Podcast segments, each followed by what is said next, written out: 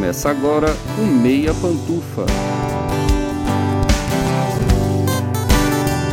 Bom dia, boa tarde, boa noite, boa madrugada, pessoal! Todo mundo com os fones de ouvido que tá começando o Meia Pantufa. Toda segunda às 5 da tarde no seu player favorito. já tem gestual aqui, a gente nem começou e já tem gente reclamando da voz, só porque gritei. Ah, esse é o episódio 16.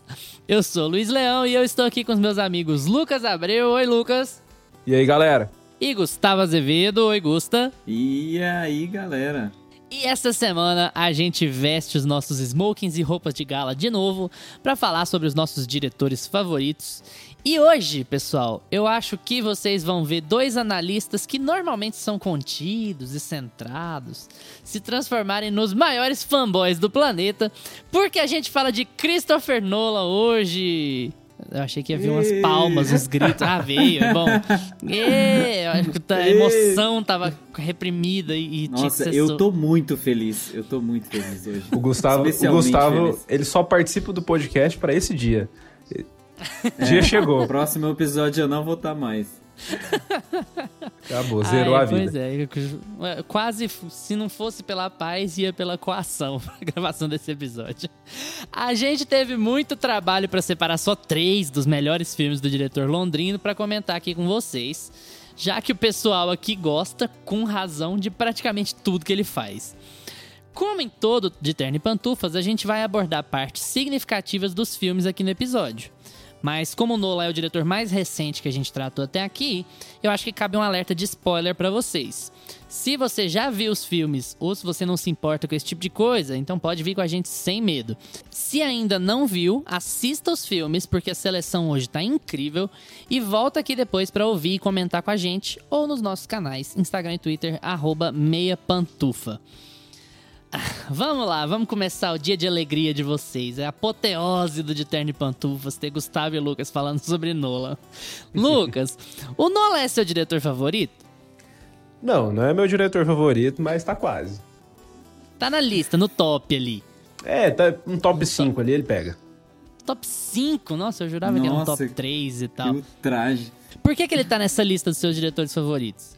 Cara, porque ele não tem um filme ruim, aliás. Ele tem um filme ruim, né? Que é. E um mais não, ou segura, menos. Segura, faz o para, para, para. Aquele João Kleber. Não conta ainda qual que é o não, filme. Não, não, não, não, segura o segredo. Deixa pra lá. Mas enfim, eu gosto da maioria dos filmes dele, desde a direção, do estilo que ele tem de contar as histórias, eu, eu acho muito, muito bom de acompanhar. Gusto, o Nola é seu diretor favorito? Com toda absoluta e mais sincera Verdade, eu digo aqui, Nolan, por favor, casa comigo. Não, ele já é casado. É, gente, Nolan é o melhor diretor vivo da história desse planeta e contemporâneo. A gente tem que agradecer que a gente respira o mesmo ar que Anthony Hopkins e Christopher Nolan, como eu já disse anteriormente. Fico feliz é que eu pelo demais, menos avisei cara. vocês antes de. avisei vocês aí de casa que isso ia acontecer antes de passar a palavra pro pessoal. É, como diz o já, Gustavo Christopher Nolan, que nunca passa frio. É, é nunca, ele sempre está coberto de razão. É, passamos agora para o tema central do Meia Pantufa de hoje, em que a gente vai comentar sobre três obras de Christopher Nolan no De Terno e Pantufas.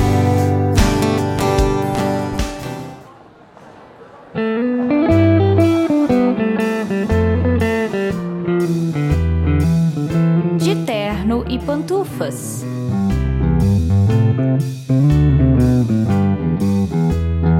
Bom, no De Terno e Pantufas a gente sempre separa três filmes. Mas antes da gente entrar nos filmes dessa semana, porque realmente eu não estava mentindo, a escolha foi muito difícil, a gente teve alguns debates para saber quais três a gente escolheria aqui. É, eu acho que é legal fazer um panorama do começo do Nolan com os longas. Apesar dele ser reconhecido principalmente pela ficção científica, o Nolan sempre teve um pezinho numa variedade de gêneros, especialmente a ação. O primeiro longa que ele dirige e escreve é Seguinte, Following, de 98, que é um neo-noir indie sobre um escritor que segue pessoas para ter material de trabalho. Já em 2002, ele dirige, mas não escreve Insônia, com um elenco de calibre composto por Al Pacino, Hilary Swank e Robin Williams. O passo crucial para ele dar esse salto de um filme super indie para um filme de grande estúdio, um filme da Warner Brothers, foi o longa entre esses dois, que é Amnésia. Memento de 2000. E aqui vale a pena a gente gastar um tempinho para falar sobre esse filme especificamente, porque é aqui que o Christopher Nolan se consagra como um diretor inovador, surpreendente e com uma lógica de execução cinematográfica própria. Esse filme, a história desse filme é baseada num conto do irmão do Christopher, o Jonathan, que é o showrunner de Westworld, que tem duas ótimas temporadas, tem uma ótima temporada e duas temporadas instáveis, mas é um, um grande roteirista. É, esse conto do Jonathan chama Memento Mori, e o Christopher escreve um roteiro baseado nesse conto sobre um homem com perda de memória recente que está tentando encontrar o assassino da sua esposa. Mas o charme do filme não tá aí, porque qualquer filme do Denzel Washington tem essa mesma premissa, né? A estrutura narrativa do filme é completamente bagunçada, com um segmento em preto e branco e o outro segmento colorido, um de trás para frente e o outro não. E aí quando você se pega nessa situação, o espectador se vê envolvido completamente por aquilo ali, sem ter ideia de como é que tudo vai se amarrar. O filme foi um sucesso absoluto de público e crítica, sendo indicado a dois Oscars e cravando o nome de Christopher Nolan, então como um dos diretores mais promissores da indústria. Hoje, 21 anos depois, a gente já passou dessa fase de promissor. Ele já é um cara plenamente estabelecido em Hollywood, com, com estilo próprio e com nome próprio para para seguir, para fazer funcionar e para sustentar uma carreira muito bem sucedida, né, pessoal? O que, que você acha, Gusto? Então, eu acho que como o Nolan é reconhecido hoje, ele é muito conhecido pelos efeitos pirotécnicos que ele faz no filme. Os filmes dele são muito grandiosos. Ele tem efeito, ele faz. A gente vai comentar aqui mais para frente que ele, todos os filmes ele faz muito efeito prático. É, então, como ele é conhecido hoje, não foi como ele começou a carreira dele. Isso é muito importante a gente falar, justamente. É, é você trouxe esse tema muito, é, muito bem colocado, porque é, o Nolan ele é celebrado e ele ganhou o nome dele justamente pela forma de contar as histórias e não pelo, pelo volume, é, pela o montante de dinheiro que ele tem para fazer os filmes. Os filmes deles, dele não começou grandes igual os filmes do Spielberg, assim, que sempre foram grandes, sabe? Os filmes dele eram pequenos. O primeiro filme dele, que é o Following, tinha, ele teve que escolher é, mostrar um martelo ao invés de uma arma, porque a arma seria falsa demais. Então ele decidiu que a arma do filme seria um martelo, que é uma arma pobre, digamos assim. Ele falou assim: não, se meu filme é pobre, vai ter que ser pobre e eu vou mostrar que ele é bom pela história e não pelos efeitos. Então ele é foda, ele é inventivo pelo, pela forma de contar. Não, e o Following foi gravado com foi gravado aos fins de semana. Ele fala que é. a mãe dele tava lá fazendo sanduíche para eles, para o pessoal da equipe durante a gravação. E aí no filme seguinte, que é o Amnésia, ele já tava com 4 milhões de orçamento na mão para desenvolver uma história e acaba desenvolvendo muito bem, né? Lucas, dá um, dá um geral sobre a Amnésia e sobre esse começo do Nolan, no começo da consolidação do Nolan. Cara, Amnésia, eu acho, eu acho que o único filme dele que eu não assisti foi o Following. O Amnésia eu fui assistir depois de muito tempo, que eu conheci o Nolan através dos filmes do Batman, né? Eu até tava. Quando a gente decidiu que ia falar sobre ele, eu fui puxando os anos dos filmes dele. E um negócio que eu nunca tinha me tocado. O Batman Begins, que foi o primeiro filme do Batman que ele dirigiu, da trilogia, foi. Eu tinha 12 anos. Então, assim, eu conheci ele pelos filmes do Batman, depois que eu falei, nossa. E aí depois acho que eu assisti A Origem, aí depois que eu fui pegando os filmes dele para assistir. Cara, quando eu assisti Amnésia, eu fiquei. Eu tive que voltar e assistir umas três vezes seguidas, assim. Porque ele tem um estilo muito. Claro que nos outros filmes ele não faz isso, mas em todos os filmes dele, ele, tem um estilo muito característico, né? De contar as histórias que. Ao mesmo tempo que é complexo, ele dá um jeito de você tentar entender tudo. E o Amnésia eu acho que tem a narrativa mais complexa de todas. E foi o que ele fez mais no início da carreira, assim, né? Eu achei genial. Depois desse panorama, vamos lá pra nossa lista.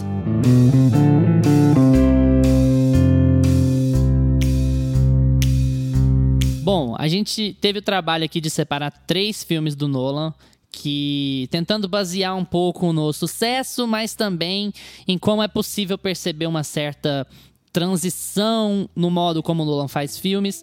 E aí a eu tenho uma escolha principal, o Gustavo tem uma, o Lucas tem outra e a gente vai abordar um pouco sobre isso. Eu vou começar falando sobre o Batman é, que é uma trilogia do Nolan, mas a gente vai focar mais especificamente no Cavaleiro das Trevas, que eu acho que é indubitavelmente o melhor dos três melhor filmes. Melhor né? filme de super-heróis é. de todos os tempos. Concordo. É. Endosso. Essa sessão, Nossa. esse episódio vai ser maravilhoso. Não vai ter. Eu vou virar o resto é dessa Marvel. sessão. Se eu fizer alguma crítica. Cara, essa trilogia é tão boa que depois que a, a DC falou assim, não, beleza, essa trilogia do Baixo fez sucesso, vamos fazer todos os heróis aí. Eles queriam colocar o Christopher Nolan. Ele- tanto é que o primeiro Homem de Aço lá, o primeiro filme da DC, o Christopher Nolan é produtor. Só que aí passaram pra mão do Zack Snyder e o resto a gente já sabe. É, e a pois- história vai longe. Pois é. Cavaleiro das Trevas é o segundo filme dessa trilogia. Ele é de 2008. O primeiro deles é Batman Begins e o último, Cavaleiro das Trevas Ressurge. Cavaleiro das Trevas fala sobre o Coringa. Vamos dizer assim de forma bem resumida. É o filme, filme do do Coringa. É, já queria dizer que é o filme do Coringa de cara, porque mesmo você tendo no elenco Michael Caine, como sempre, porque eu acho que quando o Michael Caine morreu, o Christopher Nolan vai parar de fazer filme, porque ele só faz filme que tem o Michael Caine. É, às vezes você tiver na dúvida se o filme é do Christopher Nolan, você olha se tem o Michael Caine. É, a tiver. chance é grande. e aí é um filme que tem Gary Oldman, que tem Christian Bale, que tem Maggie Gyllenhaal e tem Morgan Freeman, mas o filme é do Heath Ledger, isso é incontestável. Você assiste o filme hoje, você assiste o filme 12, 13 anos depois e isso é mais e mais evidente ainda. É, ele é um filme que funciona muito bem como standalone, ele funciona em separado da trilogia, tanto que ele foi o primeiro da trilogia que eu vi na verdade. Ele tem uma história que é concisa dentro de si, e eu acho que isso é muito importante para o filme ser funcional. Você não precisa ter uma conexão muito grande com os filmes da frente nem de trás, que é uma coisa que já morreu no cinema de super-herói, né, com o MCU. Você aproveita os filmes como peças separadas, mas se você não tiver a- o big picture, você não consegue aproveitar o produto como um todo. Então é muito legal que esse filme, mesmo dentro de uma trilogia, ele funciona de forma separada, né? É, O Coringa desafia o Batman psicologicamente, desafia o Batman fisicamente, tem toda uma trama que envolve a máfia e depois deixa de envolver a máfia, fica muito maior do que isso. E eu acho que é um ponto muito importante para destacar aqui, porque tem algumas coisas interessantes de a gente falar sobre isso. E eu acho que esse filme é uma boa seleção para a gente começar aqui por alguns motivos. O primeiro deles é que o Nolan pediu para fazer. O Nolan fez questão, ele já estava contratado pela Warner e ele fez questão de fazer. E, e é uma coisa interessante, porque ele vem com filmes muito cabeça, né? O Following é neo-noir, ele é um filme indie, mas ele é neo-noir, ele tem todo um conceito, preto e branco e tudo. O Amnésia, ele é um filme de ação, mas ele é um filme muito conceitual, de, de, de estruturação muito complicada. E aí você tem esse diretor que meio que quebra as regras, né? De, olha, eu não vou virar um diretor conceito, eu não quero virar o, o Lynch, eu não quero virar, sei lá, o Soderbergh. Embora o Soderbergh seja responsável por, por, pelo sucesso da carreira dele, assim, pelo contrato dele com a Warner. É, então ele, ó, vou fazer um blockbuster, eu vou fazer um filme de herói. E é necessário lembrar para o nosso público millennial, nascidos dos 20 e tantos anos, que filmes de herói antes do primeiro X-Men, que é de 2000, não eram levados a sério. Eram coisas pastelão de tudo, eram, eram filmes caricatos, não tinham nenhum ar, nenhuma intenção de ter verossimilhança. E quem muda isso é o, é o Brian Singer com X-Men, inicialmente, mas quem dá esse caráter de que o filme de super-herói tem que ser verossímil é o Nolan, com essa trilogia. Ele põe os parâmetros para o que viriam a ser os, os filmes de super-herói, que viria a ser a indústria dominante do, do, do novo milênio, né? E Isso é muito interessante porque eu, ao fazer uma análise do, do Cavaleiro das Trevas, eu vou até tomar cuidado por conta dos dois fanboys aqui, mas eu acho que o filme tem Tem tem um, um-. Eu acho que o filme tem um problema, sim, no, no primeiro ato. Mas eu entendo por quê. Pra te falar a verdade, eu acho que o filme ele tá, ele faz um balanço muito interessante entre o cinema de super-herói dos anos 80 e o novo cinema de super-herói. Eu acho que o primeiro ato ele é um pouco cartunesco, ele é meio assim, eu tenho a impressão de que as lutas são meio paradas e é uma coisa meio de moralidade, ai, bem e mal, eu tenho que fazer o bem e o outro faz o mal e tal. E a partir de quando o Heath Ledger toma conta do filme, a partir de quando as motivações dele vão sendo mais desenvolvidas, além da ideia de ele ser um, um cachorro louco que trabalha pra máfia, é que o filme subverte isso completamente. É que o filme começa a te dar a discussão de, olha, mas o que, que, é a coisa moral a se fazer aqui? O que que, que que significa ser um herói? O que que um herói tem que fazer? O que que um vilão tem que fazer? É, a, um cara sem motivações é possível de ser contido? Então, assim, a grande chave desse filme é a atuação do Heath Ledger, que carrega o filme nas costas, claro, mas também o, o conceito moral que ele traz, ele é muito inédito no, no cinema de super-herói, né? Que é o cara que você não entende. Como é que você vai trabalhar com um vilão que você não entende? Ele é frio, ele é um serial killer, como o cinema já viu em muitas outras situações, mas os outros serial killers são caras normalmente frios, gelados, que, que assustam por serem sérios ou introvertidos. E esse cara aqui é maluco. Ele é completamente maluco e ele é cheio de tiques e cheio de coisas e é um vilão difícil de você entender. E é uma atuação tão relevante do Heath Ledger que ele toma conta do filme, né? Ele vence o Oscar de melhor ator póstumo, que, lembrando, é raríssimo com filme, era raríssimo com filmes de super-heróis ainda nos anos 2000. Era uma indústria que estava muito nascente. E o filme acaba mudando completamente de tom e, e traçando um panorama para os outros filmes de super-herói dominarem a indústria, né? Lucas, fala um pouquinho sobre o Cavaleiro das Trevas, o que, que você acha do filme, apesar de você já ter dado uns apontamentos aí. Não, esse filme é maravilhoso, você tá louco. Cara, o Cavaleiro das Trevas é uma, uma coisa que você falou dele, você acha... Eu não acho ele muito cartunesco, o primeiro ato, mas as cenas de luta, as cenas de ação em si, eu acho que é o único erro, inclusive na trilogia inteira, né? A não ser no Batman Begins, que no Batman Begins tem muita cena de treinamento que eles focam, que eles fazem as coreografias bem feitas ali. Mas no Cavaleiro das Trevas e, no, e na sequência, no Cavaleiro das Trevas e as cenas de luta são muito mal feitas, assim, mal ensaiadas, uhum. parece. Meio lenta, meio. Não é, não é muito real, assim. Uhum. Acho que é o único erro mesmo. Mas eu adoro esse filme.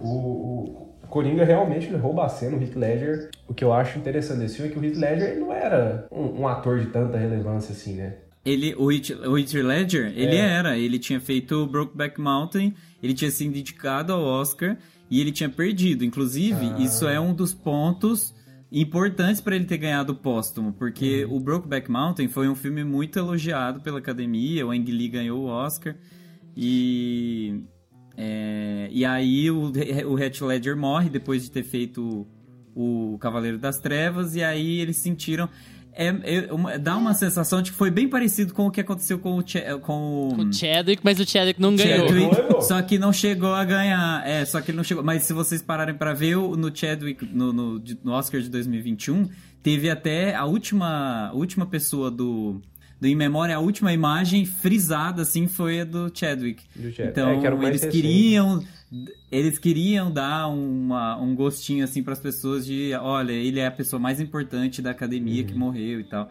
Na verdade, a análise é um pouco parecida com a do Matthew McConaughey. É, é. é, a ideia de um cara que tava só fazia filme, só fazia comédia romântica idiota, e ele tava passando por um processo de, de reestruturação da carreira. Ele fazer o Brokeback Mountain do, do Ang Lee é parte desse processo, ó. É, eu vou sair da comédia é, romântica e eu exatamente. vou fazer aqui um filme, um drama sério sobre um tema tabu e tal, não sei o que, era parte do processo dele de reestruturação. Mas ele era um cara é. com pouco moral em Hollywood, sim. É, antes, antes ele, do ele veio ali das Ele veio ali das comédias românticas, né? E. Das trevas. Das trevas. Mas, enfim. O Cavaleiro das Trevas é um filme que eu acho ele muito bem estruturado, assim. A maneira que o Nolan conta a história como ele joga o vilão para subverter as coisas na história. O Batman fica perdido. Uhum. Chega uma hora do filme que você fala assim, cara, não tem mais o que você fazer, não. Uhum. Exatamente. Você perdeu Tanto o seu que filme. o Riff, rouba o filme. É, o Riff rouba o filme completamente. Eu acho que é essa questão, né? Porque o Batman vira um personagem. Tava até conversando com minha esposa. Ela tava falando assim: o Batman ele é irrelevante. Se eles pusessem todas as, as coisas que o Batman fez pro Gordon fazer, o filme funcionaria do mesmo jeito. Porque a alma do filme é o Heath Ledger. A grande questão que fica ali é como a, a, a, o que é legal do ponto de vista do Nolan pro filme é como a cidade, a cidade, a maldade, o excesso de pressão por ações ruins e não sei o que, pode corromper qualquer um. É essa a ideia Sim. que fica no filme. E isso é muito raro de ver em cinema de herói, né? Que geralmente é censura 10 anos e tal. E apesar do, do filme ser do Coringa, né? É, todos os personagens são muito bem trabalhados. O Gordon, o a próprio dilema lá do Batman, do Bruce Wayne, o Nossa, eu quase chamei ele de outra coisa, que eu ia dar um spoiler aqui, mas o Harvey, o Harvey Dent. é, todo, todos eles são muito bem trabalhados, o arco Não, mas deles, a do gente tá começo com até o alerta de filme. spoiler, não precisa Tá com a- preocupar não. Quem tá spoiler. ouvindo já tá avisado. Mas, então assim, o arco dos personagens é muito bem trabalhado, além do Coringa. A maneira que o vilão. Porque é muito importante. Você vai pegar um filme de herói. É uma das coisas mais importantes pra te envolver no filme, pra chamar a atenção, pro filme funcionar, é o vilão. Porque você jogar um vilão lá com a motivação rasa que quer dominar a cidade, mais uma vez, você tá cagando pra ele. Uhum. É. Gusta, e aí? Então, eu acho que vocês já falaram, já o Lucas já rasgou seda pro, pro filme. é, uma coisa que eu queria falar é, sobre a estética do Nolan, que é uma das coisas que eu mais é, gosto no, no Batman, em todos. Eu, sou, eu gosto de todos os Batmans, mas como a gente tá também. focando no Cavaleiro das Trevas, eu vou falar. Eu vou falar sobre é, uma cena em especial que é, consegue transmitir o que é o Nolan no cinema. É, o Nolan ele fez uma cena no final do Cavaleiro das Trevas que se passa toda, toda dentro de um, de um cruzeiro e existem pessoas com problemas ali dentro daquele cruzeiro e elas precisam resolver um dilema ali dentro daquele cruzeiro. E o Batman, de fora do cruzeiro, precisa resolver o problema do cruzeiro de fora do cruzeiro. Então o Nolan ele consegue criar duas narrativas que são concomitantes, elas estão passando ao mesmo tempo na, na, na timeline, né? Só que ele mostra é, de uma forma não, não linear. Então você acompanha o- os dilemas que o Batman tem para salvar aquele povo que está dentro do, do barco, dentro do cruzeiro, e você tem o dilema das pessoas que estão no cruzeiro e precisam salvar a própria vida. Então, como é, os conflitos são complexos e como o Nolan gosta de complexificar é, histórias. Essa é a graça do Nolan e é por isso que a gente chama. Ele já tinha puxado a ponta de, do, do, do Duas Caras com o, o Gordon. Então, assim, ele não estava tratando do assunto ao mesmo tempo, mas ele já tinha dado a entender que, olha, tem uma terceira ação acontecendo ali. E Isso vai ser característico em todos os filmes que a gente vai falar hoje, inclusive. É, Sim, é. Mas é muito, muito legal essa perspectiva mesmo de como ele. É, é por isso que o Batman é tão relevante. Porque o Amnésia tem uma, uma estrutura muito única de contar a história. E ela não poderia ser repetida várias e várias vezes durante o resto da vida do, do Nolan, porque não faria o menor sentido ele fazer o mesmo filme o tempo inteiro, né? Só que. Então, ele encontra um jeito de fazer de fazer blockbusters que é muito é muito interessante. O Nolan, talvez, talvez o paralelo com outras gerações que seja mais fácil de fazer com o Nolan, seja o Spielberg, na minha opinião. Porque ele é um cara que consegue fazer filmes conceituados, fazer filmes que a crítica elogia e fazer filmes de milhões de dólares. Então, assim, ele, ele tem esse paralelo com Spielberg de não, não emburrecer suas narrativas porque ele precisa ganhar dinheiro. Ele vai ganhar dinheiro com os filmes porque ele é um cara muito megalomaníaco na, no- no- na visão, no CGI, nos efeitos práticos e tudo, mas porque ele tem um jeito muito particular de contar histórias que funciona muito bem, que não é que não é a mesma coisa o tempo inteiro, né? E com o Batman, ele pega um personagem de quadrinhos que, tipo, é, se for pegar a história do Batman, ah, você vai ter um monte de gente com superpoderes, apesar do Batman não ter, um universo cheio de superpoderes, todo colorido. E ele consegue trazer isso muito bem para um universo pé no chão, realista, né? o tal do sombrio e realista. E funciona tanto para o público em geral que não conhece a história do Batman, quanto para quem é, é fã do personagem. Ele consegue trazer toda a história, a arte dos quadrinhos, os, os fãs do personagem mesmo, assim, você pega os filmes do Batman, tem um monte de referência lá. A própria Gotham, isso eu acho isso muito, é uma, um dos elementos mais legais assim do, do Batman. A Gotham que ele constrói é uma cidade isolada que parece fazer parte é, da nossa realidade. Ele não suspende a realidade. O Christopher Nolan ele gosta de trabalhar é, dentro do possível e de como seria é, e de como a- a- a as tramas dele são complexas, são complicadas de entender, mas ele tenta fazer é, como se fosse aqui, como se a gente estivesse vivendo aquela história. Então isso, isso foi muito genial, porque eles não criaram uma Gotham diferente, uma Gotham fora da casinha. É, poderia É. ser a gente lá naquela cidade. Eu tenho a impressão de que vocês não concordam comigo, mas eu queria dizer um. um- eu vejo muito essa. reforçar esse ponto que eu já falei. Eu vejo muito essa linha de o filme e progressivamente deixando de ser caricato e ficando pé no chão. Eu sinto muito isso no filme. Eu acho que o primeiro ato dele tem algumas coisas, alguns clichês de filme de super-herói que talvez tenham sido forçados a ele, ou talvez ele tenha querido homenagear o jeito como se fazia filme de super-herói. E ele foi progressivamente, durante o filme, mudando isso, sabe? Tem algumas cenas lá que são, por exemplo, muito impossíveis ou, ou muito muito clichês, e aí ele vai subvertendo isso na medida que o filme vai ficando mais sério. Por exemplo, quando a Rachel cai do prédio, o Coringa joga a Rachel do prédio, a coisa mais manjada da história do planeta, e aí o Batman tem que ir lá pular para salvar ela. É tipo assim, é, é, esse tipo de coisa tá no primeiro ato, é normal de ter em filme de super-herói, mas ele vai perdendo essas obviedades no meio do caminho, né?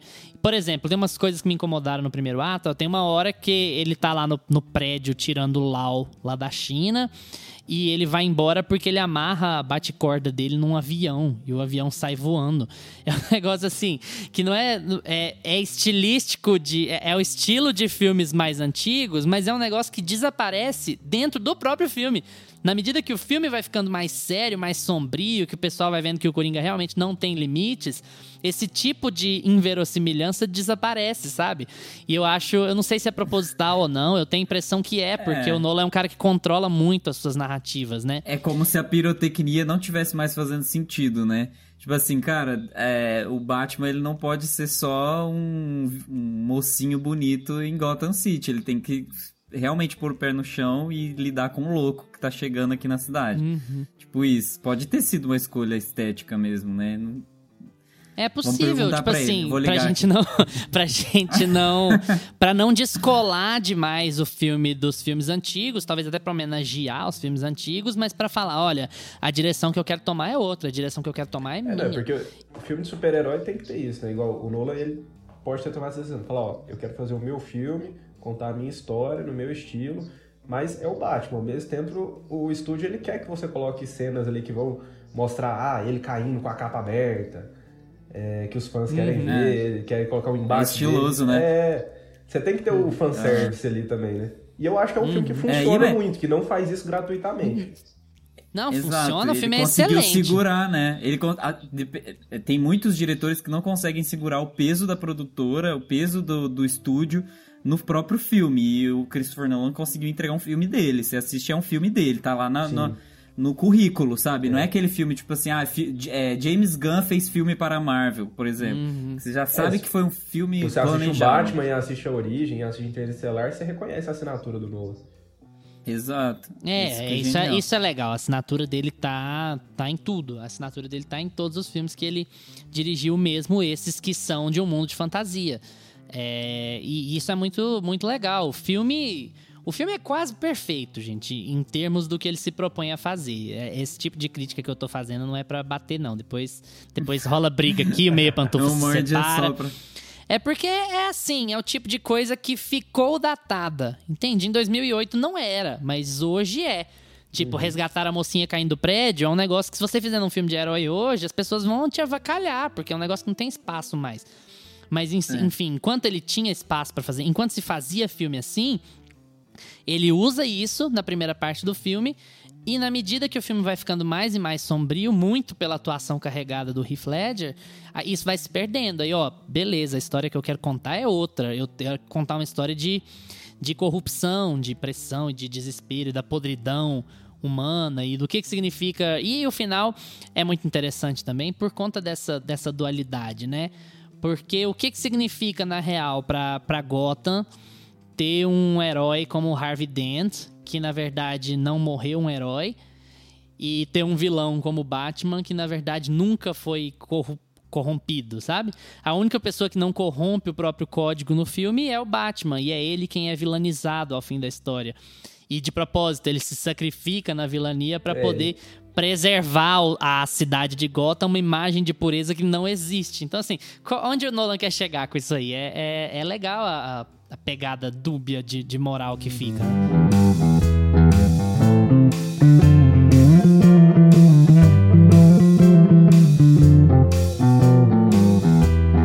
Nosso próximo filme é Inception, a origem do ano de 2010, e esse foi trazido pelo senhor Gustavo Azevedo. Gusta, Inception. Inception. Tá. Tá. Inception foi o filme que trouxe a melhor trilha sonora que foi que tá sendo usada até hoje aí no cinema, né? Mas depois a gente canta mais um pouquinho dela. Ranzinho, É. Ranzinho. Abraço, é o Ranzinho. É, a Origem é um filme, como o Luiz falou, um filme de 2010, escrito e dirigido por Christopher Nolan. É, e aqui eu acho que foi quando a gente teve o, o supra-sumo, assim, do, do Nolan. Eu acho que foi em A Origem que todo mundo percebeu que o trabalho do Nolan é relevante, que o trabalho do Nolan é caro e que quanto mais dinheiro a gente der pro Nolan, mais dinheiro o Nolan vai fazer. Então, pra assim, mim é a obra-prima dele, até hoje.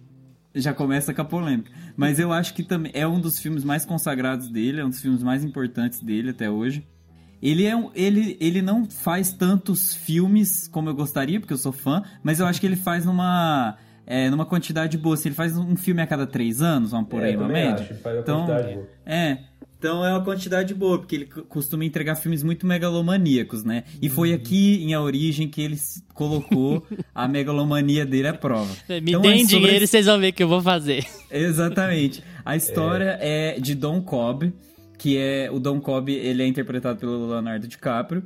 É, que todo mundo falou que ele deveria ter ganhado o Oscar também por esse. Todo, todo filme que o DiCaprio fazia até então, ele deveria ter ganhado o Oscar, né? É, ele é um ladrão de. É, de ele é um, é um ladrão com habilidades raras, digamos assim, né? Ele rouba segredos do inconsciente das pessoas e pra- pra fazer isso ele precisa entrar no sonho das pessoas através de uma equipe que ele tem, porque ele é um startupeiro, ele criou uma uma Paleteria mexicana, meu. ele criou ele foi lá Faria na Faria Lima. Lima de patinete, colocou. é, ele anda com um monte de caixa, não sei como é que aquele povo anda com aquele monte de caixa, aqueles equipamentos, meu.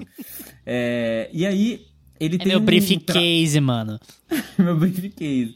Então ele tem, além dele ter os problemas com a família dele, que a gente vai descobrindo ao longo do filme, é, que ele precisa encontrar e ele não sabe direito ali como é que ele vai fazer pra reencontrar com a, com a família dele, ele tem uma missão em paralelo, que é a missão de plantar uma ideia então a- ele não vai roubar a ideia. A missão é plantar uma ideia na cabeça de alguém. E para isso eles precisam entrar nas camadas de sono das pessoas que eles precisam é, dominar, principalmente desse cara aí ricaço. Então eles entram no. na- então vamos pensar aqui. Que tarefa, É, hein? Te pra passei quem- pra você fazer a sinopse É. desse filme. Vamos parar pra- pra pensar. Eu preciso Explicar entrar na Inception. cabeça de um. De uma pessoa. É, inclusive, Inception fazer um foi. curso. virou meme, né? Virou meme, porque era essa coisa, tipo assim, de entrar nas camadas, entrar, entrar, entrar, Eu entrar e ficar perdido do dentro das dentro do próprias camadas. É. Então é, você entra no sonho de uma pessoa, aí lá a pessoa tá lá no sonho, a pessoa tá dormindo. Aí você entra no sonho da pessoa dormindo. E para isso você precisa de uma equipe, por isso que eu falei que ele é um startupeiro raiz, porque lá dentro desse sonho você precisa de uma equipe para poder fazer toda a arquitetura do sonho, para poder fazer as engenhocas funcionarem, precisa de, de gente, porque as pessoas que ficam acordadas fora da cabeça da pessoa, precisa ter alguém acordado, porque se der merda, se chegar alguém, ele, pre- ele precisa acordar todo mundo. Então, assim, é muito. São várias camadas. E eles vão entrando, e vai entrando, e vai sonhando. E aí, a graça do filme é você se perder dentro dessa, dessas máquinas que eles criam para entrar na cabeça das pessoas. E você nunca sabe onde você tá, em qual sonho você tá, se você tá acordado ou se você tá dentro de um sonho. E é sobre isso o filme. É sobre isso. É sobre, É sobre isso. isso. E Vai, tá- planeta! É- Vai, planeta. E tá tudo bem, e tá tudo bem, meu filho. Nossa, até voltou minha tosse. Até voltou. Ó, Quebrando. Vocês ouviram? É o barulho do, do tabu quebrando. É... Então é isso. É... Sem muitos spoilers, o filme é complicado de Como que você entender, vai dar mas- spoiler? Não tem jeito. Não dá pra entender, né?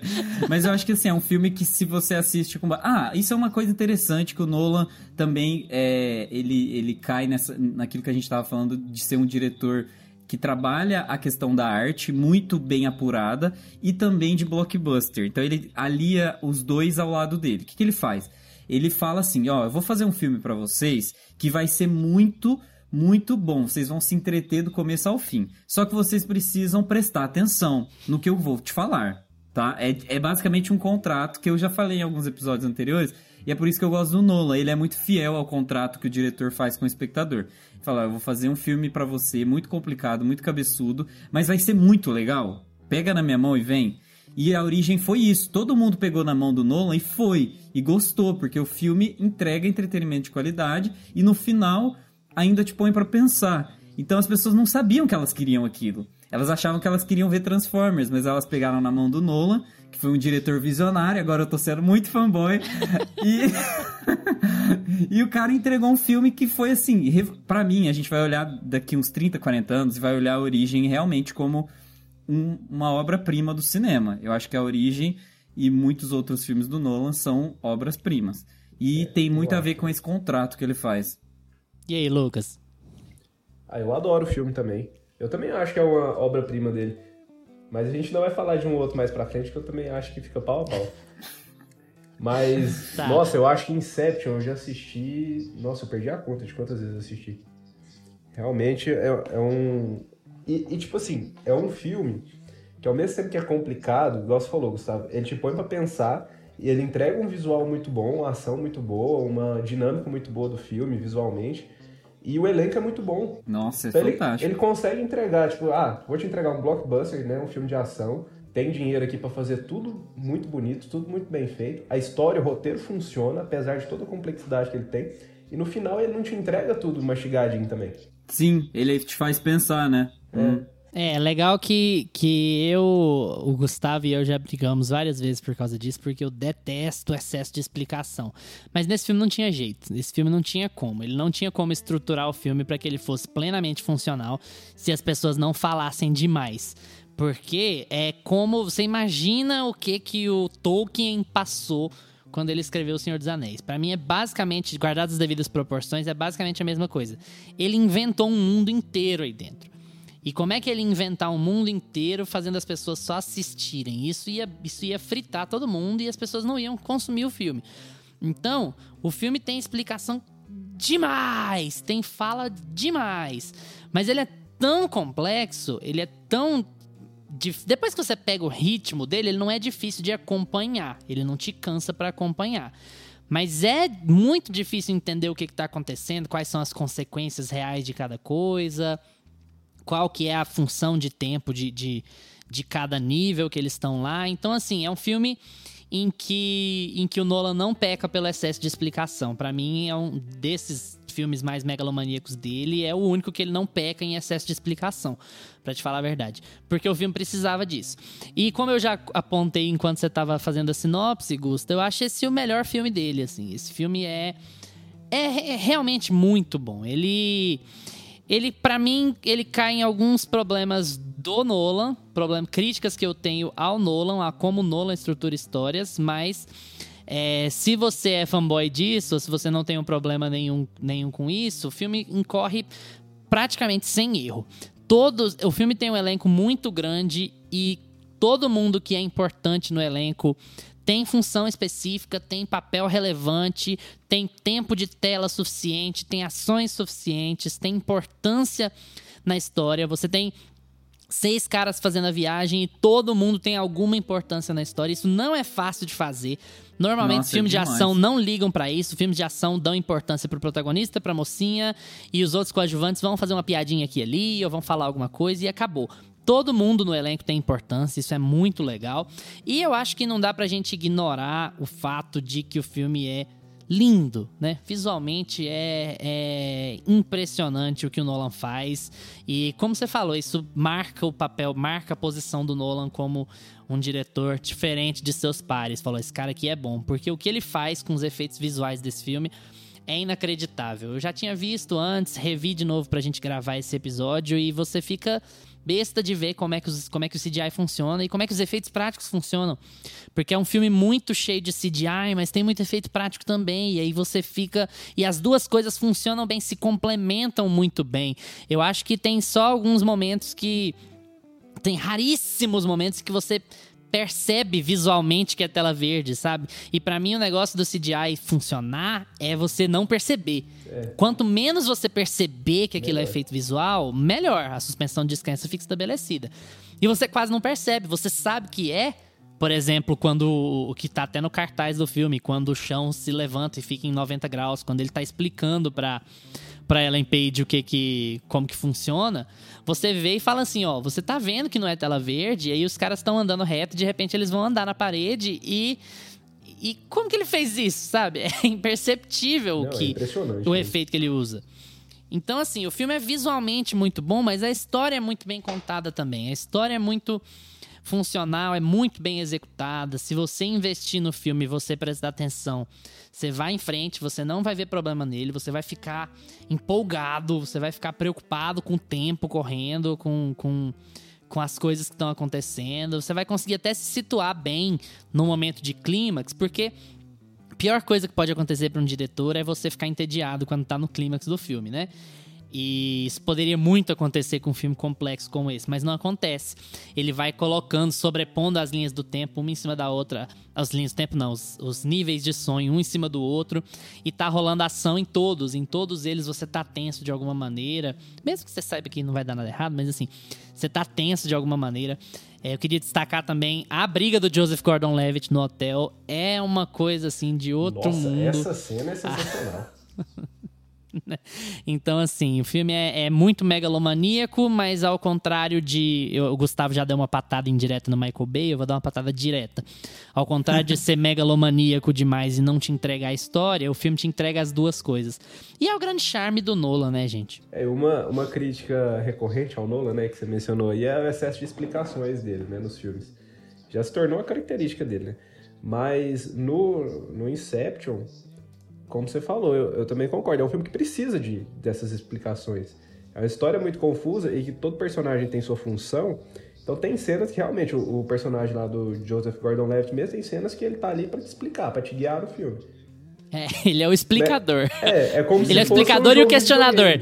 Ele é sempre o que fala, isso aí acontece assim, acontece de tal jeito e tal jeito. E alguém fala alguma coisa, mas ele também funciona. é sempre o cara que fala assim, mas isso é impossível, mas isso não é possível, mas não tem como fazer isso. Ele é sempre essa pessoa, é, assim. Bullshit. Sabe, quando, tipo, solta um bullshit, assim.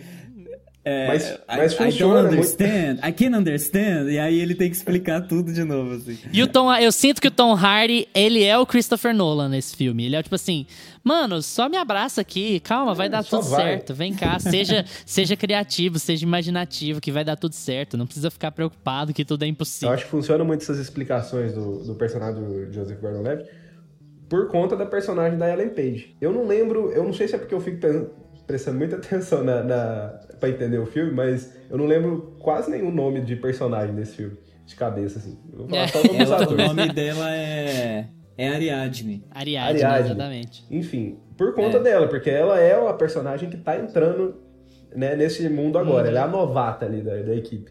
Então, ela é a gente, né? Ela é o personagem disso. que todo Isso. filme precisa ter, né? Que, é, porque que, ó, Tá uma coisa é você pegar um filme lá, uma coisa é você pegar e ficar explicando, por exemplo, tá? Você tem dois personagens que já fazem parte daquele universo, que já conhecem tudo aquilo, e eles param e ficam explicando um pro outro, pro público poder entender. Uma coisa é fazer isso, né? De chamar de idiota. Outra coisa é, é você pegar uma pessoa que ela, ela representa o público, né? Ela tá entrando ali agora, igual a gente. Por isso que, esse, uhum. que as explicações funcionam muito nesse filme, eu acho. E outra coisa que é legal de falar sobre o Nolan é assim, a gente precisa sempre destacar que são filmes de ação. É, por, é legal esse negócio de parecer com Spielberg, sabe? Porque filme de ação normalmente é emborrecedor. Normalmente o pessoal não tá nem aí se o roteiro é original ou não, se o roteiro é funcional ou não. Os caras fazem, põem um, um, um ator famoso lá e a galera vai comprar. E é isso aí. Então, assim, o que é, eu já falei isso hoje no episódio, mas eu quero ressaltar, acho que vou ressaltar em todos os três filmes que a gente for comentar. É legal como o Nolan tem um pezinho na ação, sabe? Eu tava ouvindo esses dias um podcast que ele deu uma entrevista pro cara. E ele fala. Faz um tempo que eu ouvi, mas ele fala alguma coisa do tipo assim: Não, eu sempre quis fazer igual ao Kubrick e fazer igual ao, ao Michael Bay. Sabe? Ele sempre quis ser um cara de, que tivesse orçamentos na mão, que fizesse filmes grandiosos, sempre gostou de ação. Ele é o cara que assistia Cidadão Kane e assistia Exterminador Futuro, sabe? É isso que ele quis dizer. Então, assim, é- você Nola, percebe isso na. Você percebe isso na, na, na biografia dele, na- na- nas produções dele. Ele é um cara que ele gosta de filme de ação. Os filmes dele todos têm muita ação. E, e ele faz isso de um jeito que isso não tire a- as características do, do, do trabalho dele, né? É, eu, eu, eu gosto dessa sua comparação com Steven Spielberg, mas tem uma diferença que é uma diferença narrativa dos filmes do Spielberg e dos filmes do Nolan. É, não, é, não, não quero derrubar sua comparação, eu acho que ela é muito boa Mas o termos... Spielberg é linear e tal. É diferente. Isso, é, esse é o ponto. A narrativa do Spielberg é linear e a narrativa do Nolan é uma mistura entre uma narrativa linear e uma na- narrativa espiral. Então, ao mesmo tempo que você tem um, um ponto de, de partida e problemas que vão se desenvolvendo de forma espiral, e, e ao mesmo tempo que você resolve um problema, você cria outro, e você entra em outro, então você vai descendo numa espiral, você tem uma narrativa linear, que é a narrativa geralmente do personagem masculino branco que tem um problema, coitado, que sempre é, né? Que, Que a esposa é uma das tá morta. críticas ao Nolan. Que é uma é, que é uma das críticas ao Nolan que os personagens principais dele são sempre homens brancos. Eu que, tava aliás, fazendo a lista, gente. No Tenet. Eu tava fazendo a lista, gente. E, É. e- é que bom que vocês falaram isso, não eu, porque senão ia parecer que é hate meu, né? Mas isso é um problemão pra mim nas histórias do Nolan. Tava fazendo a lista, ó. O Batman, esposa morta. O Inception, esposa morta. O Grande Truque, esposa morta.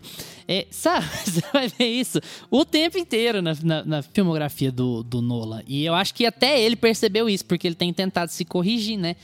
Dunkirk não é bem assim. Interstellar tem, tem esposa morta também, mas é tem um papel muito relevante da Jessica Chastain, Danny Hathaway. Então, assim, Dunkirk é um ele vai tentando melhorar, guerra, né? É um filme de homens, né? Dunkirk é um filme de guerra. Não, filme de em- homem. em- na no, no negócio de ser excessivamente masculino, ele não tem mudado Ele tanto. ainda não mas se retratou. é. ele não tem mudado tanto, mas ele tem parado com a esposa morta, sabe?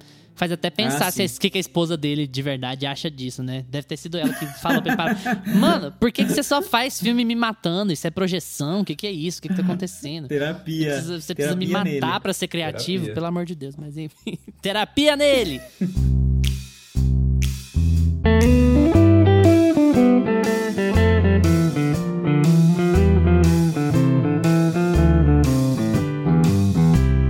Vamos lá, Lucas, faz esse olhinho brilhar aí. Fica todo. Ó, já abriu um sorrisão aqui. Lucas, que filme você trouxe pra gente, Lucas? Ah, não podia faltar Interstellar aqui, né? Falar do Nolan e não falar de Interstellar, não falou do Nolan. É, Interstellar, gente, se passa... É num futuro próximo, assim, eles não identificam muito bem o ano, mas a Terra, ela tá ficando inabitável por consequências climáticas e tudo mais, e, e o protagonista é o Cooper, que é vivido pelo Matt McConaughey, e ele é um ex-piloto da, da NASA, e aí ele encontra é, uma equipe lá, um grupo da NASA que está tentando encontrar outros planetas para levar o- a raça humana, né? Para repovoar lá, já que a Terra está ficando inabitável. E aí o filme gira em torno disso, né? De- dessa viagem espacial, dessa missão deles e de como o, o Cooper vai lidar com isso em relação aos filhos dele que ficam na Terra e tudo mais. Mas, como é o Nolan, né? Ele conta tudo isso de uma forma bem complexa. A gente falou muito sobre essa questão dos efeitos práticos, né, do Nolan. E ele usa muito isso em Interstellar. O filme também é muito bonito, igual Inception. Você tem umas cenas lá, tem uma cena que passa no. no- além das que passam no espaço, tem uma cena que passa num planeta que ele é todo de água. Eles chegam, eles estão indo para esse planeta, estão lá no espaço, e eles vão chegar lá porque tem um. Eles fazem contato com alguém que tá lá nesse planeta, alguém da equipe deles que já foi uns anos antes. E eles chegam lá e o planeta é todo água. E aí o que acontece lá e o, o visual, apesar de ser só água, consegue impressionar demais. E a trilha sonora ajuda demais, né? Hans Zimmer, mais uma vez. O filme, ele, ele depois que eles entram, até então vai tudo de boa ali, né? Ele tem a família dele, tem aquele dilema de deixar os filhos. A esposa dele morreu, né? Sério? Ele, ela nem aparece no filme, inclusive, ela só é mencionada, porque ela já está a sete palmos da Terra. E ele cria, ele tem uma fazenda no em Interstellar, como a Terra está ficando inabitável, nem eles não conseguem cultivar nenhum alimento. A única coisa que eles conseguem cultivar é milho. Então todo mundo come só milho. E mesmo assim tá vindo uma praga que já o milho já não tá sobrevivendo tanto assim. E, e eles moram numa fazenda, só que ele é todo revoltado com isso. Ele queria ser, ele era piloto, né, da espacial, ele queria trabalhar com o que ele gosta. Ele que tem até uma cena em que ele vai na escola levar os filhos, ele conversa com os diretores, que eu acho muito boa para ambientar, né, o que que a Terra tá passando. Que eles tentam, ao invés de. Ele fala assim: Ó, oh, meu filho, eu quero que ele vá para a universidade, eu quero que ele estude, que ele seja alguém. E os diretores falam: Não, seu filho, ele tem ótimas condições, ele vai ser um excelente fazendeiro. Eles querem que ele seja fazendeiro pra, porque a terra tá precisando disso. Ele já começa a mostrar a revolta dele aí. E aí tem a questão do fantasma com a filha dele, que vai ser mais importante lá pra frente. Fantasma, né? Que a filha dele fica falando de um fantasma toda hora e tem uns livros no quarto dela que ficam caindo. E aí, através disso daí, ele consegue achar uma coordenada que leva ele até, até essa base espacial lá da NASA, aonde ele começa a entender tudo que a NASA está fazendo, tentando repovoar a Terra, tentando encontrar novos planetas. E aí, na verdade, eles têm dois planos, né? De início eles falam, ó, a gente tem o plano A, que é tentar encontrar um planeta habitável, e tem o plano B, que se a gente não achar nenhum planeta habitável, a gente vai tentar fazer uma estação espacial. Acho que é isso.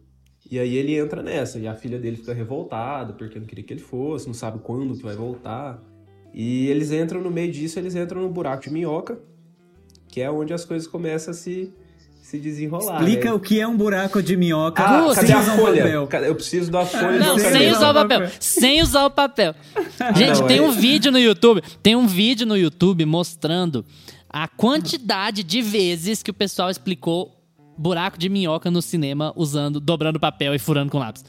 Cara, é, é, tipo assim, foram 15, 20 vezes. Acho que todos os filmes de ficção científica que falam de buraco de minhoca fazem isso. Ah, mas é tão, é, é tão eu acho que já virou quando você vê o papelzinho. É, já virou um é, fanservice Nossa, da ficção científica. Nossa, furou dos dois né? lados, meu Deus, que incrível. Ó, vamos fazer um treinamento para quem tá ouvindo a gente. Gente, pega um papel, faz um X de um lado, aí vocês fazem um X de outro e faz uma linha para é, conectar esses dois X, esses dois pontos, tá?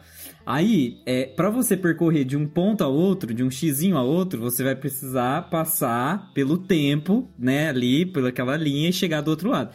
Se você dobra o papel e encontra os dois pontos, você conectou os dois pontos sem precisar percorrer o tempo. Então é, é assim que se viaja no tempo. É assim que se viaja no tempo do buraco de minhoca. Encerramos o nosso é. Telecurso 2000 Física Quântica é. agora. Quem é Stephen Hawking?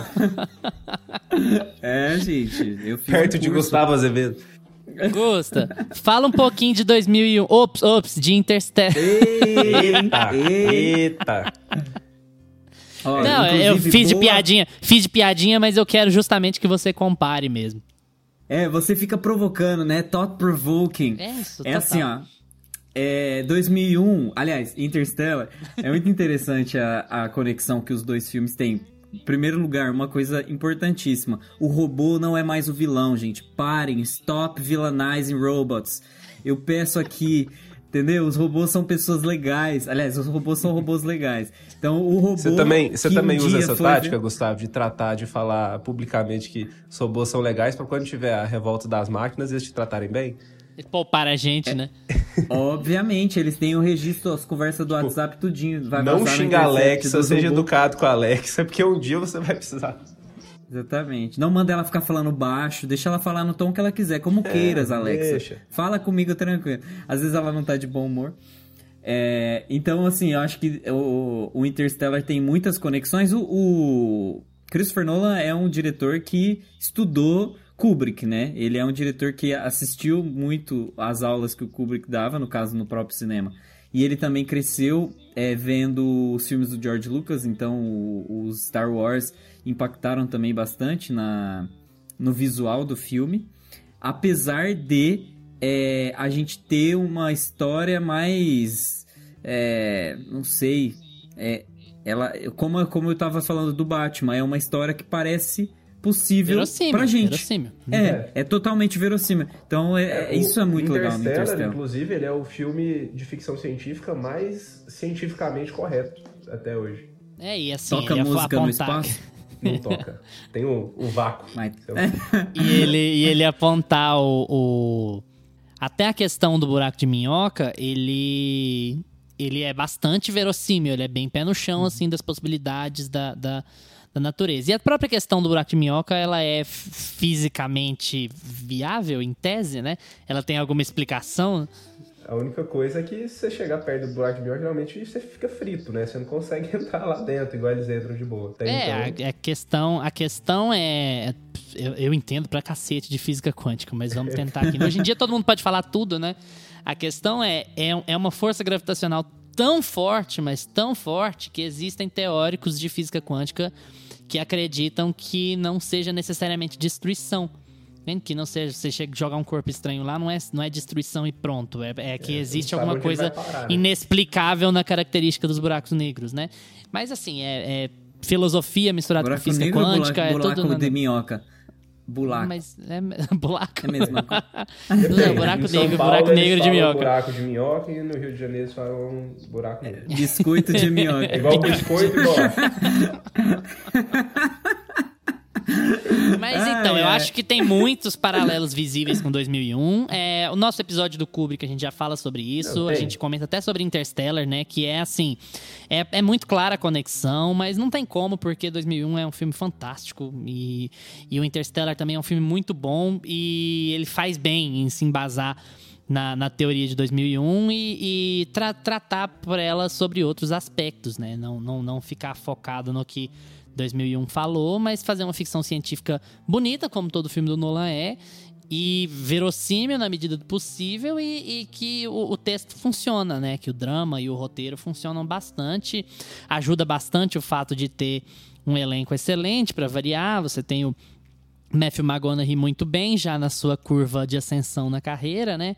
Anne Hathaway, que, enfim, 880 sempre, né? Sempre coberta de razão. Ai, Não, a Anne Hathaway é sempre linda. coberto de razão, nada. Sempre Gente. 880. Um projeto Ai. lá no chão e outro projeto lá no céu. Ela é excelente, mas ela escolhe um filme pra fazer, às vezes. É, o problema que é os filmes que ela escolhe, né? Exatamente. Então tá, Anne Hathaway nesse filme sempre coberta de razão. É, o tá agente ótima dela que não é filme, muito. gente. Nossa, tá excelente. ela, ela no, no Batman, inclusive, do Nolan, porque o Nolan recicla, né? Ele vai pegando ali, vai. vai É, o Nolan tem isso, né? Ele trabalha com a pessoa uma vez, ele parece que ele já fecha um contrato pra mais 10 filmes ali. É, Ele eu dou um real, eu dou um real se vocês adivinharem quem tá nesse filme também. Michael Caine, né? Alfred. Alfred ali. Jeff Bezos. Aliás, ah, não. Jeff Chico Bezos. Não, Jeff Bezos foi e voltou. Ele foi só foi, ficou 10 minutos e voltou. No... E aí, mano, o Matthew. Então, mas Austin 10 Powers minutos dele lá. lá, 10 É, minutos às vezes são é, 30 equivale anos aqui. a 7... São 30 anos aqui na Terra, cara. Daqui 30 anos eu tô comendo só milho. Ele foi, voltou, ficou 30 anos lá e a interface do Prime Video continua ruim. Como é que faz, né? Nossa, não tem lógica. Tá, enfim. E tem a Jessica Chastain no elenco também. Que era o que eu o ia- elenco desse filme é chegar lá, excelente. você tem o Matthew McConaughey, você tem Anne Hathaway, Michael Caine, Jessica Chastain. O, o filho dele, Chalamet. criança, é o, é o Chalamet. Eu fui O notar Chalamet, de- dessa última vez que eu assisti, que eu fui notar eu isso. porque- também, eu não lembrava. Eu não lembrava que É era porque ele não era Chalamet, eu famoso, assim, ele. na época, né? Não, e ele é afetadinho, assim, desde criança, né? Meio bravinho, assim. Ele faz Aham. uns personagens meio. meio. É, é, é legal, eu gosto dele. Ele em Duna vai estar excelente. Quem mais? O Casey Affleck tá lá também. Vocês viram Ah, recentemente, né? Mas o eu que faz um tempo que eu vi, eu não tinha tava aqui na dúvida se o Matt Damon tava nesse filme ou não. É, Por causa do The Damon tá Martian, né? filme, e o é Matt verdade. Damon tá nesse filme. Você É. pensa, poxa, o Matt Damon tá em Interstellar. Para pra É, refletir, Inclusive, Inter- disso. o Matt Damon, é, para mim, é o problema de Interstellar. Eu acho que eles apresentam o. o- o- eu não sei se pode falar. Mas, assim, tem um- Spoiler! um. o- a equipe encontra um problema no Matt Damon, ali no personagem interpretado pelo Matt Damon, e eu acho que esse é, é, é meio precipitado como eles apresentam, assim, não existia. É... Ai, eu não sei como é que eu explico isso. Você acha que ele é, você acha que ele é introduzido do nada? É, eu acho que, assim, eles precisavam de uma vilania pra poder construir é, aquela toda aquela história do amor e de que nós somos uma equipe do Nossa, bem. eu acho aquilo que- então, podre. então, assim, é, como eles precisavam Te construir falta sensibilidade, que eles- Luiz. Não, ó, eu gosto muito do Nolan, mas eu acho que nesse filme ele escorrega nisso. O que, que ele faz? é, ele criou um vilão para poder humanizar mais os personagens que já estavam humanizados, não precisava ter feito aquilo que ele fez. Ele cria um vilão para poder deixar os, os mocinhos mais doces e mais vitimizados para poder depois falar: "Ah, é o amor que cura, o plano B era horrível, o plano que a gente estava seguindo, nós fomos vítimas de, dele. A gente deveria ter percebido". Então, eu acho que meu amor, vamos, vamos trabalhar nisso aí, vamos fazer as pessoas perceberem por si, sabe? Tipo, você não precisava não, desse sabe elemento. o que me incomodou? O que me incomodou demais foi a, o que me incomodou demais foi que foi a Anne Hathaway a porta-voz disso, mano. É tipo assim, ele tinha que fragilizar a única personagem feminina que ele deu moral em 20 anos de filme. É, é, é, é um pouco incômodo, que sabe? 20 anos Se- que são duas horas. Se fosse o Matthew McConaughey falando, chorando e falando, não, é o amor, e falasse alguma coisa da filha, sei lá o quê, casava com o contexto. Não, mas o Matt Bargosa quer que ele chorasse mais desse filme? Ele, a cota do Não, choro mas ele chora só quando ele conversa com ela lá, entende? Eu tô falando É, não, assim. o cara chora só eles pelo vão fazer a filha, argumentação de que a linha, a linha que eles É, deveriam só. ter escolhido seria a linha do amor, porque o amor é uma força que a gente não entende. Porque, tipo assim, parecendo uma, uma, uma música da Xuxa. Parece E- fanfic. é, parecendo uma fanfic aquilo lá. Eu achei, eu fiquei tão triste de aquilo ter sido ter dado voz pra Anne Hathaway, porque eu achei um clichêzão tão barato, sabe? É, eu acho Uma que coisa tipo podia assim, de que ela dele, é a, de É, que ela podia, é podia. a emocional do núcleo, sabe? De todos eles, a que é emocional, que vai tomar a decisão emocional do núcleo é a mulher. E ela vai fazer uma justificativa meia boca lá pra isso. Eu achei uma bosta aquilo. achei Eu acho que muito- pra qualquer um muito dos brega. personagens que isso tivesse sido lançado, funcionaria do mesmo jeito. Como funcionou com ela, funciona, funcionaria com ele. Eu acho sim, funciona pra alguns, funciona pra outros não. né? Funciona, pra Mas, quem enfim. funciona, né? É, mas eu acho que qualquer um dos dois personagens que, que já que ele queria colocar isso no filme, dava pra colocar no contexto ali de qualquer um dos dois.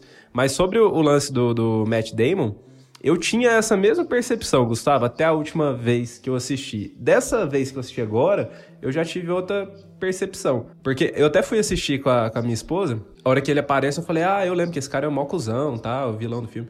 E aí, dessa vez que eu assisti, eu entendi melhor o que, que o Nolan quis fazer ali. Porque ele não lança simplesmente um vilão. Ele lança aquele cara e falou, ó, o que que eu sei que ficou... Vocês têm, têm dois planetas pra vocês irem. Vocês estão no espaço. Vocês têm combustível pra ir só em um. Então ele meio que já tenta lançar esse dilema de, ó, você pode fazer a escolha errada. E é o que eles fazem. E já lança aquela outra questão dele, ó, é um cara que tá sozinho aqui há anos, o que, que você faria se fosse você no lugar dele? Ele tá meio pirado. Você consegue entender a motivação dele. Você não, eu não tratei ele como, dessa última vez que eu assisti, eu já não tratei ele, eu não achei ele um cuzão. Eu falei, não, eu entendo o cara, o cara tá aqui sozinho há não sei quantos anos, sem saber se ia chegar alguém, ele só quer vazar daqui. Tinha o outro lá que ficou 23 anos sozinho e só cresceu a barba. Ele ficou um pouco deprimido. É, aquele lá é um Mas é exemplo. pessoa. É um exemplo de lucidez. É o tipo, é o tipo da mala, né? É, É. o tipo da mala. E é engraçado, porque se eles tivessem. Se, fiozinhos se eles soubessem nele. do futuro, né? Se tivesse foreshadowing, eles podiam ter colocado o filho da puta do filme como Casey Affleck ao invés de pôr o Matt Matt É. Damon. né? Ia dar muito É. mais certo. Tanto é que usaram o Matt Damon depois pra ir pra lua lá com o Perdido em Marte, né? Não, oh, É, em The Marte, Martian, Perdido em Marte. É, The Martian. Foi é. pro Globo de Ouro como comédia aquele filme, mas enfim. É sério? Lucas. Não lembro Aham. disso. Lucas, esse aí é o melhor filme do Nolan?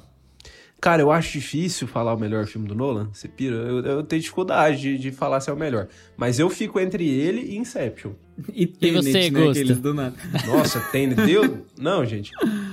Cara, Ó, então. vou dar uma pincelada aqui, né? Porque o Nolan a gente fica esperando. Igual você falou, ah, a cada dois, três anos ele lança um filme e tal. Porque é fã do cara, gosta dos filmes do cara. Você fala, nossa, vai sair mais um, o que ele vai fazer agora? Tem essa narrativa toda complexa. Aí você vai ver Tenet e você tem que fazer um curso do Senac antes de assistir o filme, que ninguém De entendeu ainda. entropia. Curso É, de, de entropia. Tanto é, que o, tanto é que você reparar, o personagem principal lá do, do... Nossa, como é que chama? Washington? Filho do Denzel Washington lá, como, como é o nome Washington, dele? o, o compadre Washington. É, que pede. nosso eu filho, filho de Denzel Washington ali. Fact check. Eu sou da equipe da Hillary Clinton, eu faço fact check, peraí. Fact check. Washington. Como é que é o nome do. do Washington ator? Washington, com pai de Denzel Washington. Wa- põe, põe em Tenet aí. no Washington ator. Você tá procurando Washington ator. Põe Tenet. John Você não pode Washington. ser, você não pode Foi ser da equipe da Washington Hillary apareceu. Clinton, não, pelo amor de Deus. É, é David. John David Washington. Amado. O nosso infiltrado da clã. É pre- Você não vai colocar isso aqui no negócio, no oficial. Nossa, eu sou do fact-check da Hillary Clinton. Vai lá, abre o Google e fala assim, Washington ator. Foi a primeira pessoa que apareceu. Apareceu Denzel Washington e já ele em seguida aqui, ó. O próprio pai e o filho, o Espírito Santo em seguida. tipo Cara, assim, Tenet, se você for reparar no, no personagem do John David Washington, ele tá sempre perdido. Com todo mundo que ele tá conversando, ele fica com a cara de perdidão, assim, de nossa, hum, sério? Sim. Nossa. É, nem que ele tá entendendo o que, que no- acontece. Eu acho legal nos filmes do Nolan que vocês vocês estavam até comentando que a- a- o excesso de explicação nos filmes. E vocês já perceberam que ele sempre usa a, essas explicações quando os personagens estão andando lado a lado? Isso é muito legal. Tipo assim, ele põe os dois personagens pra andar numa rua e fala assim: ó, vai, agora você vai explicar o filme inteiro pra ele, tá? Aí eu tenho esse negócio de andar lado a lado, né? Eu não tinha reparado nisso, não. Mas ele, ele, de todo jeito, ele dá um jeito de explicar. Eu não vi Tenet. Uhum. Tenet, ele não explica, então. Não, Talvez ele ele, tava tem as cenas alguma de coisa, explicação. sabe? Tem. Tem uma galera que fica o filme inteiro tentando explicar, só que ninguém entendeu ainda. Ninguém que eu. Não, ninguém. mas acho que o problema de Tenet, pra mim, é porque ele quer explicar. Ele escolhe. É o problema da segunda temporada de Westworld. Ele Exato. escolhe o que ele quer explicar e ele omite informações, porque aquele personagem sabe exatamente o que ele precisa explicar pro outro e que facilitaria pro espectador pra entender. Só que o, o Nolan é, escolhe omitir a informação, tirar do, do personagem aquela informação. E aí a gente fica sem entender também. E aí na próxima cena, o mesmo personagem explica mais um pouquinho. Só que ele poderia estar explicando tudo, sabe? Ele poderia ter dado a informação completa. E isso é muito ruim em Tenet. Porque você fica se forçando a voltar pro filme, sendo que É. o Nolan já mostrou que tem outros artifícios de fazer isso, sabe? Deixa eu só fazer uma Foi- ponta pra não ficar confuso aí. Que é a- o seguinte: Westworld não é do Christopher Nolan, ok, pessoal? Westworld, Sim. o Jonathan Nolan é o showrunner com a Lisa Joy, sua esposa. Ele não mata a esposa, ao contrário do Nolan, do Christopher. E ele. Só que assim, você vai ver em Westworld vários traços do Christopher, porque o Jonathan e o Christopher trabalham juntos várias vezes. O Jonathan escreve, ajuda o Christopher a escrever roteiro, ele escreve histórias pro Christopher adaptar. Então, assim, Sim. é só porque não é a mesma pessoa. Então você vai ter algumas diferenças de tom, mas não muitas, né? Igual isso que você falou da segunda temporada de Westworld, é, é completamente a- Sim. o que o Christopher Nolan faz quando ele vai no excesso, sabe? Que ele joga coisas demais e aí ele fica tendo pontas pra amarrar que às vezes nem era necessário. Tenet foi, ficou parecendo assim, ah, o Nolan falou, ah, eu quero fazer um... Eu faço filmes complexos, bonitos, com a ação bem feita, que eu vou conseguir explicar no final. Pareceu que ele quis fazer isso aumentado cinco vezes, assim. E aí, beleza, a estética é bonita, os efeitos especiais funcionam, a ação funciona, o elenco é bom, só que nessa parte da complexidade da explicação ele pecou pra caramba. O roteiro é que a bagunçado. história, a história principal é um lixo também, assim. O, Sim. o- o- as motivações dos personagens são ruins. É, tem uns personagens que são estranho, lançados lá do nada. O vilão é bem clichê. assim. Bem, é, bem clichê. Péssimo. Voltando pra Interstellar, o Matt McGonaghy nesse filme, eu acho que foi aí que eu comecei a levar ele a sério. Não sei se ele já tinha feito outros antes. Eu, Ah, você tem- não viu o Clube de Compras Dallas? Mas, pois é, eu queria perguntar Dallas é agora. Clube de. Compras Dallas foi antes ou depois de Interstellar? É antes, é 2013. É antes? Ah, então eu já tinha começado a Excelente. levar ele a sério. Mas. Mas ele, Interstellar pra mim, ele tá ótimo. Porque geralmente filme de ficção científica é, são poucos, né? Que conseguem fazer o drama do filme, assim, do- dos, a- dos personagens funcionar bem. Ele é muito bom ator, né? Sim. Agradeça a. Deus por Clube de Compras Dallas e True Detective. Inclusive, é a única temporada True que presta de Detective, True nossa, Detective é a dele. né? realmente. A única temporada boa. True Muito boa. Detective que está disponível na HBO Max? Ou não? Está. Tá, né? Está. Sim, assista a primeira temporada e desista. Gente, algumas É. menções honrosas aqui rapidinho. Vamos só pincelar se vocês gostam, se não gostam, se estaria assim no seu top 3 ou não. O Cavaleiro das Trevas ressurge. Não, top 3 não. Eu gosto Mas do é filme. Eu gosto. O único filme que eu acho mais fraco do Nolan é Insônia. O resto todos eu gosto. E Tenet, né? que Já deu uma. Mas o Cavaleiro da Serra Ressurge eu acho o mais fraco da trilogia do Batman, mas eu ainda acho ele um bom filme. Eu gosto do Bane, gosto do. Como é que é o nome do ator que faz o Bane, inclusive, que está Tom em Washington. vários filmes? Procura aí. Ator Tom que faz Hardy. o Bane, ator, que no Google. Washington, ator. Não, gente, é o menino Tom lá. Hardy, que Hardy. tá Tom no Hardy. que Inception. É, Tom Hardy. É isso. Então eu gosto bastante do vilão. Eu gosto desse filme. Eu gosto da trilogia como um todo, mas o segundo é realmente muito melhor. Grande truque. Gosto pra caramba dele. É, tem o Hugh Jackman, né? Hugh Jackman, Scarlett Johansson. Uhum, e o Christian Scarlett Bale é Johansson Scarlett e Johansson. Christian Bale. Gosto pra caramba dele. É um filme também que ele tenta trazer esse tom de, de suspense, né? De uma história que ele não vai entregando tudo ali. No final, ele deixa tudo pra se resolver ali, te dá sur- algumas surpresas. Que eu acho que funciona muito nessa. Ele consegue fazer um filme com, com essa temática de mágica, né? É, e é uma ficção científica de época, né? E é, É. interessante, assim, é uma escolha curiosa de se fazer. E você, Gusto? Eu tô aqui pensando que o Christopher Nolan é tipo o João Kleber, né? Ele fica, tipo assim, Ele uma guarda hora ali. escondendo, ele fica uma hora escondendo o ouro e é uma bagunça, ninguém entende o que, que tá acontecendo, é uma pessoa ameaçando a outra, é intervalo pra, pra explicar as coisas, aí entra uma, uma loira pra Chega no meio do produto. filme, o cara começa a explicar e fala: Não, para, para, para, para, para. Uma loira pra vender produto. Não, e o pior de tudo, porque, por incrível que pareça, é que a Scarlett Johansson no Grande Truque, ela é uma loira pra vender produto. Ela não tem função nenhuma. É um dos Exatamente. personagens mais mal escritos que eu já vi na minha vida. É uma... Ele podia aprender a escrever mulher, né? Os, os filmes iam ser tão mais, sabe, O irmão diversos, dele aprendeu a interessantes, escrever, né? com Westworld, só que aí aconteceu a terceira temporada. Mas o Jonathan, mas o Jonathan tinha a Lisa pra escrever, né? É certeza que quem Pois é. desenvolveu a Dolores foi a, a Lisa, não o Jonathan. Nossa, É, mas aí no final ele deve ter pesado a mão, né? Virou catfight. de certo. Lucas, Dunkirk. Dunkirk, é, eu gosto. Mas eu esperava mais quando eu fui ver. Mas é um filme legal. Gustavo quase Porque- morreu agora. Nossa, é porque Dunkirk, ele tecnicamente ele Dunkirk funciona é muito. foda, Dunkirk é muito bom. Cara, eu acho Dunkirk, assim, as questões técnicas dele, tanto é que ele levou os Oscars técnicos, tudo, né? Interstellar também levou. É, mas eu, eu acho muito bem feito, a questão do som. Ele também tem uma narrativa que não é linear, né? Que ele tem três, três situações diferentes se passando na mesma É, guerra, só que em em um tempos dia, diferentes. outra em uma hora linhas e outra em... diferentes. Isso. E funciona muito. É uma narrativa é- que tinha tudo pra ser super confusa, mas que no final eh, tudo se amarra ali. Mas sei lá, É, acho que eu, eu esperava mais. Ele tentou inovar no filme que de as guerra. pessoas assim. encontraram em Dunkirk foi o... O problema em Dunkirk foi que os personagens não têm a- uma narrativa, assim, uma história. É, você não que se apega nenhum personagem. É, Eu, você não se menos. apega. Isso foi a maior crítica do filme, mas eu acho o filme excelente. Ele tá com certeza no meu top 3. Não, eu, eu Nem, tenho você ele não se apega preferido. nem ao Harry Styles, aquele lindo. Golden.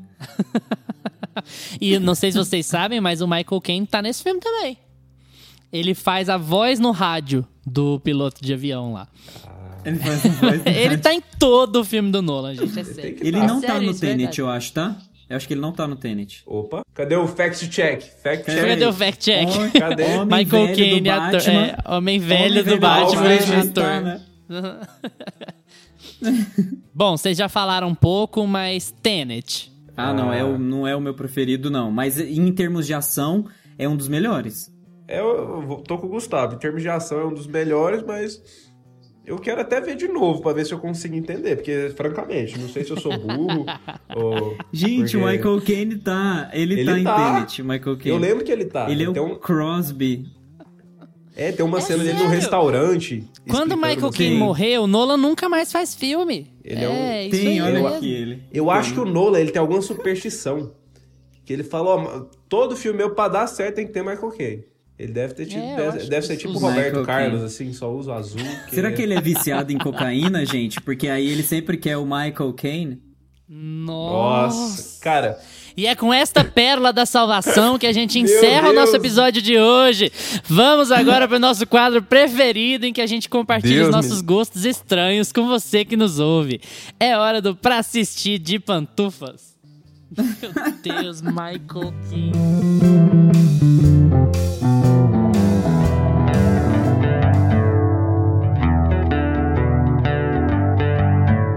assistir de pantufas.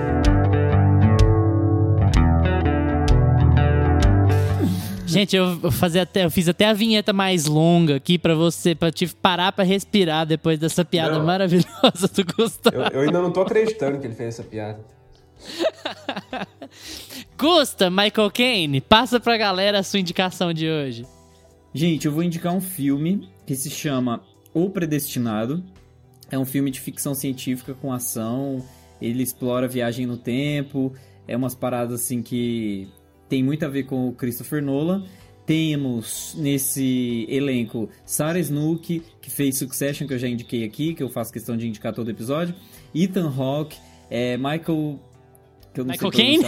Michael Caine? não, não Michael é o Michael Caine. É, enfim, temos muitas pessoas famosas nesse filme e quando você abre a, a indicação no Google do filme, tem é, vários filmes do Nolan como sugeridos, o Interstellar, é, temos outros filmes também de ficção científica e que tem tudo a ver, eu acho que quem gosta de Nolan vai gostar desse filme. Lucas, e a sua? Minha indicação vai ser A Ilha do Medo, que é um filme do Scorsese, de suspense.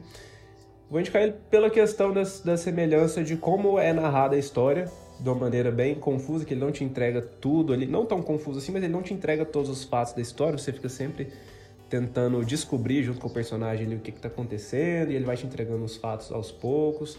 O filme, ele tem o Leonardo DiCaprio, Mark Ruffalo, tem mais uma galera aí que eu não... Mais não uma, tô- Michael Caine. Michael Caine, acho que Michael não tá, hein? e, e ele é um, um filme Entra que aí, ele tem... Michael Caine, é o nosso convidado hoje. Mas sem dar Até muito o fato de ter o assim. Leonardo DiCaprio parece, faz o filme parecer um pouco o Inception, né? Sim, Aquele sim. ideia, o que, que tá acontecendo e tal. Foi por isso que eu lembrei dele, inclusive. Veio o Leonardo DiCaprio aqui. E aí, sem dar nenhum spoiler assim, mas o final dele é, se parece muito com uma coisa ali que. Algumas coisas que o Nolan faz também, que ele te deixa pensando ali depois. E o filme ele gira em torno de uma. Ele, tá, ele se passa só dentro dessa ilha, que é tem um manicômio. E Leonardo DiCaprio e Mark Ruffalo eles estão chegando na ilha, eles são detetives, eles estão chegando lá para investigar o caso de um dos pacientes que desapareceu. É, o meu, a minha indicação é uma indicação conjunta, viu, pessoal? É, eu vou indicar o Batman do Tim Burton, de 1989. Mas é pra assistir o Batman do Tim Burton e assistir depois o Batman do Christopher Nolan, viu? Por quê? Pra vocês verem ah, o que a gente comentou aqui hoje sobre o, como eram os filmes de super-herói antes do, do X-Men do Brian Singer e depois, porque o tom é muito diferente. É um filme que eu gosto, eu acho bom, esse Batman, que tem também o Coringa, do Michael Keaton, e o Jack Nicholson é o Coringa. É um filme bem interessante, mas a pegada é muito diferente. Então, assim, é legal a título de comparação ver os dois e ver como é que o- esse mesmo personagem deixou- mudou o jeito como é, como é tratado no, no, no cinema em, em poucos anos, assim, 15 anos, alguma coisa do tipo. É bem legal. Você indicou um filme do Tim Burton? Esse Batman, acho que é o único filme do Tim Burton que eu gosto. Nossa. E ainda assim com ressalvas, né? Você gosta até com asterisco, até a página 2. É o Tá de bom. 89? É, de 89. E vocês, o que que vocês acham da obra do Nolan? Qual o filme favorito dele pra vocês? Fala com a gente no YouTube, no Instagram, no Twitter, arroba meia pantufa, porque a gente responde tudo que aparece por lá. Valeu pela atenção de vocês. Tchau, Lucas. Tchau, pessoal. Tchau, Gusta. Tchau, galera. Lembrem-se de seguir a gente no seu agregador de podcasts preferido, Spotify, Apple for Podcasts, YouTube. Se assistir no YouTube, não se esquece de curtir o episódio, se inscrever no canal e ativar o sininho para receber as nossas notificações. Segunda-feira que vem a gente tá de volta. Tchau! Este podcast tem locuções de Lucas Meleiro e Carla Ribeiro e edição de Luiz Leão.